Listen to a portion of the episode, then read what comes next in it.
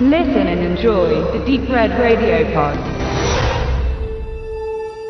Luther ist zurück. Ja, richtig gehört. Martin Luther. Ein Mann sieht rot, ist zurückgekehrt von den Toten, um nach all den Schrecken der letzten 500 Jahre nochmals auf seine einstigen Thesen zu verweisen. Was natürlich kompletter Unsinn ist, aber man weiß ja nie, ob jemand von Degato diesen Pod hört und den Plot zum Sat1 Mehrteiler verbastelt. Wenn ja, möchte ich bei den Werbeeinnahmen zu 60% beteiligt werden. Doch kommen wir zurück zu Luther. John Luther.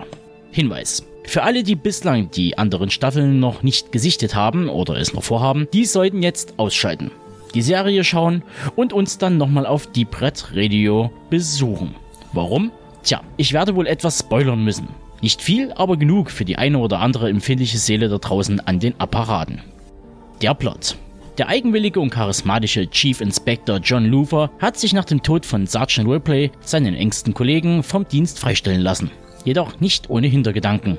Wer die dritte Staffel gesehen hat, weiß, was ich meine. Denn Luther und sein hochintelligentes sowie psychopathisches Tete Alice Morgan wollten ein neues Leben in Brasilien beginnen. Doch stattdessen harrt Luther in einem abgelegenen Haus an der englischen Küste aus und wartet. Bis ihm seine Kollegen Theo Bloom, verkörpert von Darren Boyd, Smack the Pony und Fortitude, und Emma Lane, Rose Leslie, bekannt als Egret aus Game of Thrones, die Nachricht übermitteln, dass Alice Morgan nach einer Auseinandersetzung mit Gangstern in Antwerpen getötet worden sei. Luther, der unbedingt die Wahrheit über ihren Tod herausfinden und das Rätsel lösen will, kehrt in seine alte Abteilung für Schwer- und Serienverbrechen zurück. Das sollte für einen groben Einblick reichen. Natürlich gibt es nebst dem Alice Morgan Strang noch zwei weitere Fälle. Der eine dreht sich um einen Fall eines ermordeten Jungen aus Luthers Zeit als junger Ermittler und der andere der aktuelle, befasst sich mit der Jagd nach einem Serienmörder, der scheinbar wahllos wie ein wildes Tier durch die Gegend streift und kannibalistische Züge aufweist. Dies und einiges mehr steckt also in 100 Minuten Luther Staffel 4. Und ja, es klingt nach viel, sehr vielen Storysträngen, die irgendwie zusammengebracht werden, wenngleich etwas ungelenk. Denn mit Luthers vierten Serienausflug verhält es sich wie mit einer Serie, die zwar hochwertig erscheint und ist, wenn man das Making-of sieht zum Beispiel, sich jedoch am Ende im Kreis dreht. Der inflationäre Einsatz des psychopathischen Serienkillers mit Hang zum Übertreten Kunst- und Körperfetisch wirkt mittlerweile sehr beliebig. Ebenso wie die Geschichte um Alice Morgan. Man hat in den vorangegangenen Seasons verpasst, den Faden ordentlich zu spinnen, den beiden mehr Screentime einzuräumen und die Beweggründe plausibler erscheinen zu lassen. Deshalb kann ich den Vorwurf der Auserzählung, den andere Blogger dieser Serie machen, nicht ganz teilen.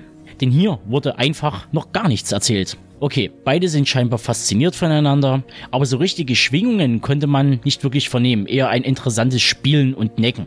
Auf jeden Fall ziehen sich diese Verrenkungen durch das gesamte Spiel.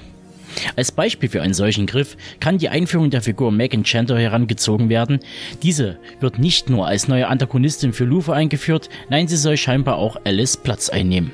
Zumindest lässt die Darstellung vom Verhalten gegenüber John, die kleinen Machtspiele sowie das Auskosten der eigenen Position darauf schließen. Die Serie beginnt sich also im narrativen Bereich zu kopieren.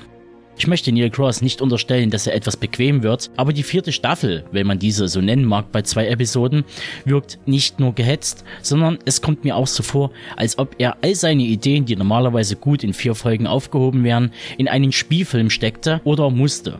Keine Ahnung. Über die Produktionsinterna bei der BBC erfährt man in der Regel eher wenig. Vielleicht hat es sich aber auch derlei gestaltet, um noch einen letzten Spekulatius in den Raum zu werfen, dass Idris Elba so beschäftigt ist, dass die Produzenten befürchteten, er würde für zukünftige Staffeln nicht mehr zur Verfügung stehen.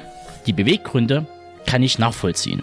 Allerdings kann man den Umgang mit einer solchen Situation im Fall von Luther Staffel 4 als unglücklich bezeichnen. Denn wie aktuell bekannt wurde, kann sich Idris Elba sehr gut vorstellen, in weiteren Staffeln das raubeinige Charles Bronson Double zu mimen.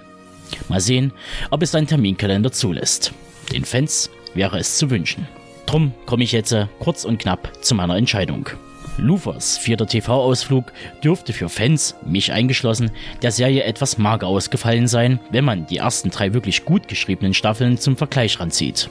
Allerdings muss man der Serie trotz der Drehbuchschwächen immer noch eine hohe Qualität in Sachen Produktion und Schauspiel bescheinigen. Deshalb würde ich der vierten Staffel ein gut bzw. solide attestieren mit leichter Tendenz nach oben.